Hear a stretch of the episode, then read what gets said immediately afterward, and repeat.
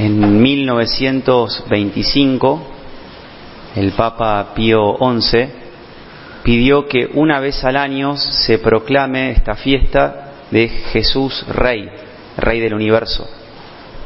Que recordemos esa verdad, que la proclamemos, de que Jesús no es que solamente quiera darnos algunas luces o ser un criterio para nosotros, un cierto consuelo en distintas situaciones, sino que Él quiere gobernar toda nuestra vida por ser el Rey del universo.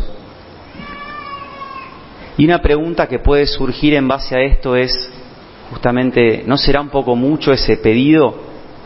Una cosa es eh, que Jesús, mi amigo, mi consejero, eh, toma algunas ideas de Él o algunas luces para distintas situaciones o en problemas o en situaciones difíciles, poder tenerlo a Él de guía, pero que me gobierne no es perder mi libertad, no es perder el protagonismo de mi vida, esta vida que tengo. nos puede servir tratar de contestar esta pregunta que a veces si uno no se la va contestando lo que sucede es que estamos con Jesús, pero podemos ser que le ponga un freno porque tengo miedo de que si le doy mucho lugar como que sea un poco exagerado o que vaya a perder muchas cosas. Entonces mantengo como una sana distancia con Él para justamente cuidar mi vida. Entonces, veamos cómo podríamos responder, algunas luces sobre cómo responder a esta pregunta, a esta invitación. Cuando uno tiene preguntas así, dicen los santos que conviene mirar mucho esta escena de la crucifixión de Jesús, como que ahí se revela muchas cosas, tanto quién es Dios, el mundo, la situación en la que está uno, siempre es un lugar de referencia la crucifixión de Jesús de Nazaret. Y por eso podemos usar este Evangelio para tratar de sacar algunas luces para responder esta pregunta. Si le doy poder a Jesús en mi vida de gobierno. No pierdo mi libertad.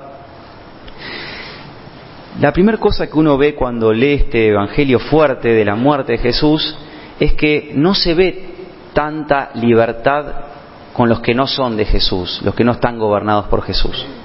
En este Evangelio aparecen muchos eh, eh, personas, distintos tipos de personas, jefes, eh, si hay soldados, o sea, la fuerza pública, también los ladrones, ahí está el pueblo, pero cuando uno ve así, se nota como una falta de libertad justamente, todos con un discurso único de mucha bronca, de mucho odio, ¿no? Con, seguramente no siempre fueron así, no nacieron así con esa bronca, pero se ve que algo los tomó que están tan enojados y todos diciendo lo mismo. Eh, eso es lo que uno ve en principio, ¿no? Con rencor, bronca están matando a una persona frente a ellos, ¿no? Eh, pero uno podría decir, bueno, esas es algunas personas que son como muy malas o, no sé, pero la gran mayoría de la gente no es así. Y, y por eso los invito a que miremos también, es que en el Evangelio aparece, dice, el pueblo, y el pueblo tiene como una característica, y dice, el pueblo permanecía allí y miraba. Eso es lo que nos dice hoy estaban como mirando.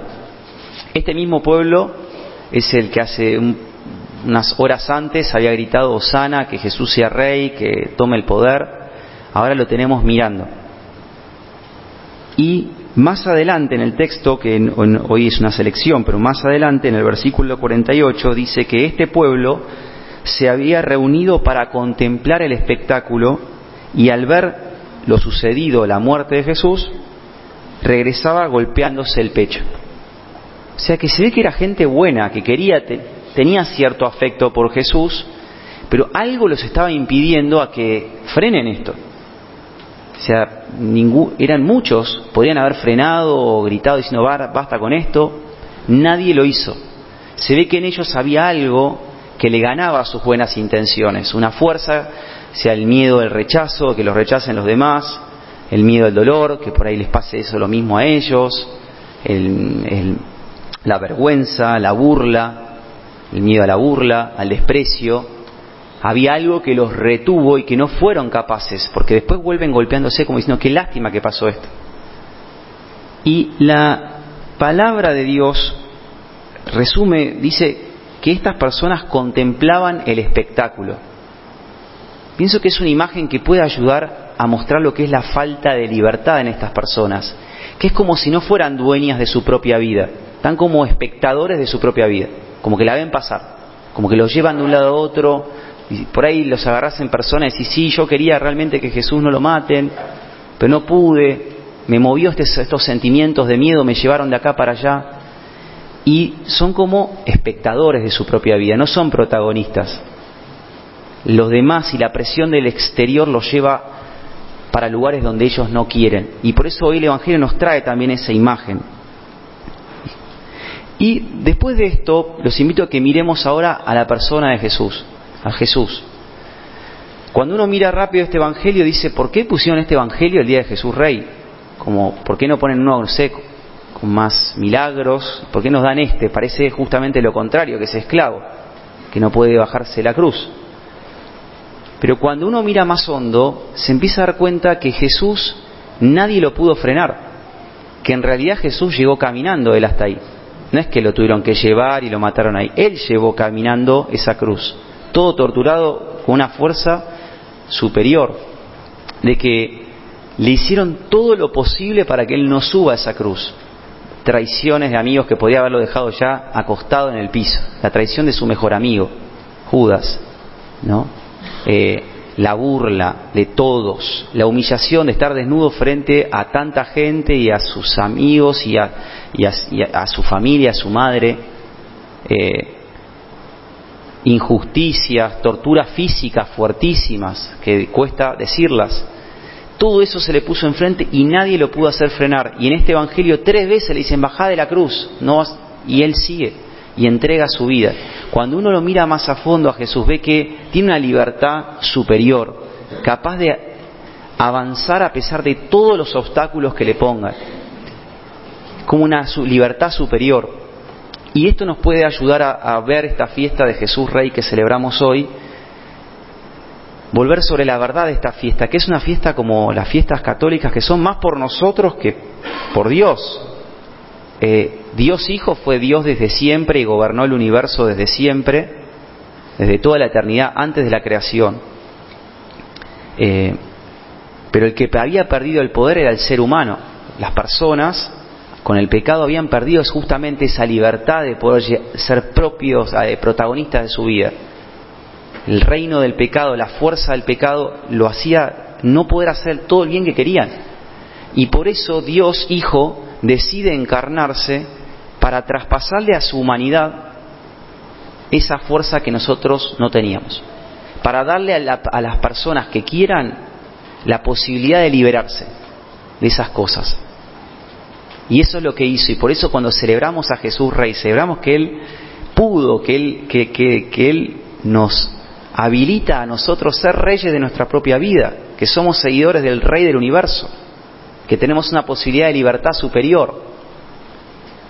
Dice en el punto 908 del Catecismo, por la obediencia de Jesús hasta la muerte, Jesús ha comunicado a sus discípulos el don de la libertad del Rey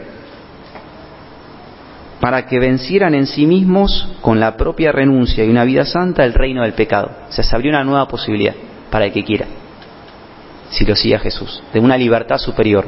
Y eso se ve en el buen ladrón. Yo creo que de buen ladrón no tenía nada hasta ese momento, porque por algo te tocó una crucifixión ahí, ¿no? Se ve que era un, eh, no sé si un ladrón bueno, pero un buen ladrón seguramente, ¿no? Este, y dice de hecho la palabra de Dios que antes este mismo ladrón lo estaba insultando a Jesús. Los dos ladrones insultaban a Jesús. Pero ahora vemos un cambio en este buen ladrón. Se libera de la presión de, todo lo que están diciendo los demás y se ve que al ver a Jesús y ver quién es Él, Él empieza a cambiar. Y hasta corrige a los demás. Le dice, ustedes no tienen temor de Dios, asume sus culpas, se libera de toda esa presión exterior y es capaz de apostar por Jesús en ese momento en el que todos lo estaban burlando y que nadie daba nada por él. Es capaz de hacer ese cambio. Por eso se da una aparente, este, aparente paradoja, ¿no? Que cuanto más poder le doy yo a Jesús en mi vida, más libre soy. Y más protagonista de mi propia vida soy yo. Esa es la paradoja de hoy. Y por eso un muy buen signo de que em, Jesús va tomando más poder en mi vida es que eh, empiezo a ser más protagonista de mi propia vida. De que puedo ser más protagonista en mi familia a pesar de que se me opongan, puedo decir, bueno, a pesar de esta oposición, yo soy protagonista de mi vida y yo decido con Dios el camino que sigo. Y voy a seguir esto, más allá de lo que me digan. Soy más protagonista también de mis amigos que me quieren y que por ahí no, no están de acuerdo con lo que yo hago, pero yo digo, bueno, más allá de toda esa presión, yo soy protagonista con la fuerza de la libertad de Jesús y voy a marcar un camino. Voy a seguir hacia adelante y que me sigan o no me sigan, pero yo voy a seguir este camino que encontré. Yo empiezo a ser más protagonista en la facultad o en el trabajo, que a pesar de todo, yo soy católico, practicante, sigo a Jesús y este es mi camino y por acá voy yo soy más protagonista también de la iglesia, no es algo que la veo pasar o algo que está ahí, es mi iglesia, es mía. Y yo también marco un camino acá, porque me entrego esto y sigo adelante más allá de las dificultades y puedo también hacer un camino para otros. Es como que Jesús nos quiere hacer protagonistas de nuestra vida.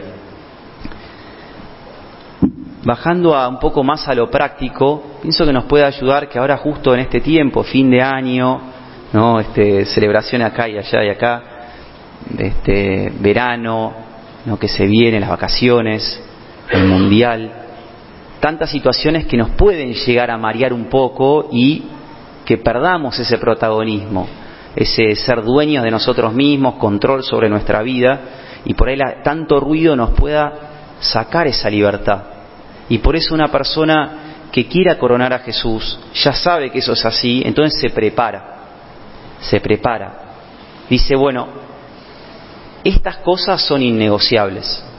O sea, sé que va a venir mucho viento, pero la misa es la misa y mi oración es mi oración. Sí, voy a estar tentado a no hacer esto, lo otro, pero declaro que esto es innegociable. Jesús en la pasión, antes de, antes de que lo, lo, apresen, se preparó mucho, rezó mucho para prepararse para la cruz. Por eso él cuando lo, ya lo, le dicen bajate de la cruz, él ya había tomado la decisión antes de que era innegociable bajarse de la cruz. Y por eso él lo mismo lo dice a los apóstoles, oren porque el espíritu está dispuesto, pero la carne es débil. Entonces uno se prepara de antes y dice, bueno, voy a vivir el verano así, voy a hacer esto, este, este tiempo de diciembre voy a ir a estas misas, voy a estas oraciones, ya me preparo para que cuando vengan los vientos yo esté bien, bien parado. Termino con un testimonio de una animadora del programa Cenáculo, eh, espero contarlo bien porque está acá, pero eh, que le pasó de ser, eh, em, tuvo una clase en, en la UBA y este Tenía un profesor que parece que era bastante aguerrido contra la fe, así que ella un día se expuso un poco en la clase diciendo que practicaba la fe y bueno, el profesor se la, se la agarró muy fuerte contra ella, ¿no? Y entonces le decía algunas razones contra la iglesia y a veces ella contestaba bien y a veces no sabía qué contestar, ¿no? Entonces, bueno, ida y vuelta y de vuelta, un día el profesor también le contó que había estado en Formosa antes y se había estado muy involucrado, ayudando, y que se había desilusionado mucho con la iglesia y todo, entonces que había dejado eso y que se había venido para acá, pero con... Entonces tenía en el fondo algo como eh, una desilusión grande. Bueno, cuando la vio a ella así con este testimonio, así que fue bastante aguerrido, eh, bueno, siguieron esas discusiones. Ella en un momento se planteó decir, bueno, dejo estas discusiones porque tengo que pasar la materia, ¿no? Pero siguió.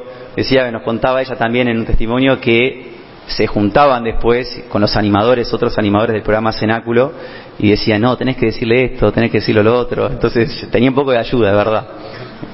Bueno, cuestión que la clase terminó, le fue bien, se sacó un 9 y promocionó.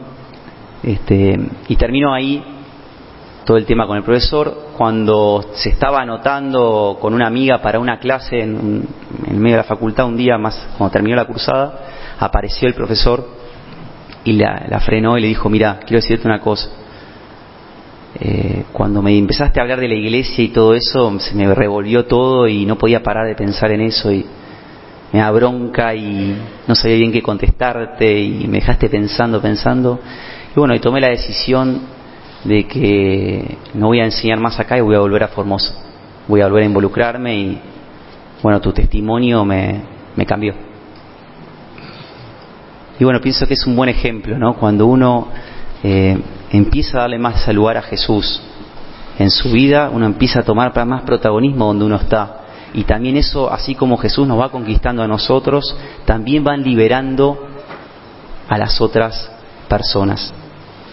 Dice Jesús, ustedes son los que han permanecido siempre conmigo en medio de mis pruebas. Por eso yo les confiero la realeza, como mi Padre me la confirió a mí.